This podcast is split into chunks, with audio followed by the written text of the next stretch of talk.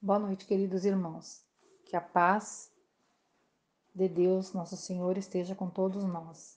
Peço aos irmãos elevar os pensamentos a Deus, a Jesus Cristo, nosso irmão e mestre. Pedimos aos espíritos de luz, mentores da casa, da Casa Espírita Lara Nogueira, sua proteção neste momento, nos abençoando, que tenhamos uma boa leitura do Evangelho segundo o Espiritismo.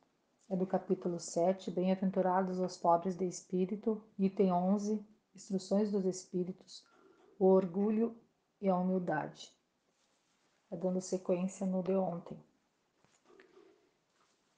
Pobre criatura, você é mãe, seus filhos sofrem, estão com frio e com fome, e ainda assim vai curvada sob o peso da cruz que carrega, humilhar, que carrega. Humilhar-se para lhes conseguir um pedaço de pão. Eu me inclino diante de você, quando é nobre, quanto é nobre, santa e grande aos meus olhos. Espera e ora. A felicidade ainda não é deste mundo.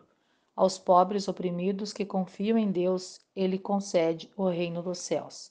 E você, jovem donzela, pobre criança, devotada ao trabalho. Entregue as privações, porque esses pensamentos tristes, por que chorar? Eleva o olhar a Deus, que é piedoso e sereno. Aos pássaros ele dá o alimento. Confia, pois o Senhor não irá abandoná-la. O ruído das festas e dos prazeres mundanos faz acelerar seu coração você também gostaria de enfeitar a cabeça com flores e misturar-se aos felizes da terra. Queria ser como essas mulheres extravagantes e risonhas que passam. Gostaria de ser rica também. Criança, é melhor ficar calada.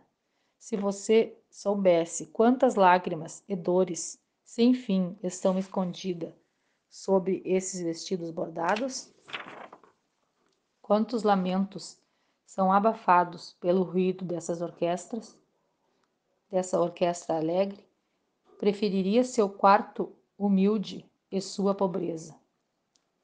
Conserve-se pura aos olhos de Deus, se não quiser que seu anjo da guarda se retire e volte para ele, escondendo o rosto com suas asas brancas. Pois se ele abandonar neste mundo com os seus remorsos, deixando-a sem guia e sem apoio, estará perdida. Estará apenas a guardar a punição reparadora, quando retornar ao mundo espiritual. Todos aqueles que sofrem com as injustiças dos homens sejam tolerantes para com as faltas de seus irmãos, lembrando que vocês também não estão isentos de culpa. Isso é ser caridoso e também humilde. Se estão sofrendo por calúnias, curvem a cabeça diante dessas, dessa prova. Que importaria, que importância podem ter as calúnias do mundo se possuem a conduta reta? Deus não poderá recompensá-los. Suportar com coragem e resignação as humilhações dos homens é possuir humildade. É também reconhecer que somente Deus é grande e poderoso. Os homens esqueceram as leis de Deus, que o Cristo veio ensinar. Será preciso que ele retorne à terra para relembrá-los? Precisará expulsar de novo os vendedores do templo que desonraram a casa de Deus? Que deveria ser apenas uma casa de oração? Será que Deus, Deus se Deus conceder aos homens a graça de receber o Cristo novamente, não irão renegá-lo, como fizeram antigamente? Talvez o chamassem mais uma vez de maldito, porque ele atacaria o orgulho dos fariseus modernos. É bem possível que o fizessem percorrer de novo o caminho do monte Gólgota, nos arredores de Jerusalém, onde foi crucificado. Quando Moisés subiu ao monte Sinai, para receber os dez mandamentos de, de Deus, o povo de Israel, entregue a si mesmo, abandonou o verdadeiro Deus. Homens e mulheres, deram o ouro e as joias que possuíam para fabricar um ídolo em forma de um bezerro de ouro, para que pudessem adorá-lo. Vocês, criaturas civilizadas, procedem como eles? O Cristo nos deixou sua doutrina e nos deu o exemplo de todas as virtudes. Mesmo assim, os homens abandonaram tudo, tanto os exemplos como os ensinamentos. Cada um, com suas paixões, construiu um, um Deus ao seu modo. Mas uns Deus, mas uns, um Deus terrível e sanguinário.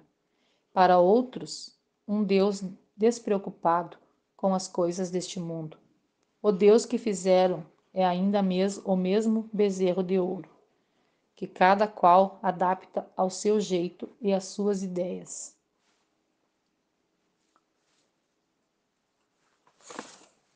Irmãos, eu penso que temos que sempre confiar em Deus e nos, e nos ensinamentos que Jesus nos trouxe, porque é o que levamos daqui. O que interessa a Deus, as nossas virtudes, um coração caridoso, humilde, que não faz julgamentos, que procura entender e ajudar o irmão que está precisando. Não esquecermos nunca que não somos diferentes perante Deus. A única diferença é o que fazemos do que Jesus veio nos ensinar quando aqui esteve: o amor, a caridade, a humildade, o amor ao próximo. Procurarmos ser tolerantes com as faltas de nossos irmãos, lembrando que não estamos isentos de culpa, que Deus é grande e poderoso. Permanecendo com nossos pensamentos elevados, vamos agradecer por mais esta oportunidade de estarmos encarnados, buscando nossa melhora espiritual e a nossa evolução. Vamos fazer um pouquinho de caridade, pedindo que os amigos espirituais, mentores da Casa Espírita Lélia Nogueira, visitem hospitais, albergues, casas transitórias, irmãos que se encontram nas ruas sem alimento, passando frio, os nossos lares também sejam visitados. Peço pela paz em todos os mundos habitados e pela fluidificação das águas que temos em nossos lares, que os médicos socorristas de Jesus coloquem o remédio necessário para tratar ou curarmos, se for do nosso merecimento.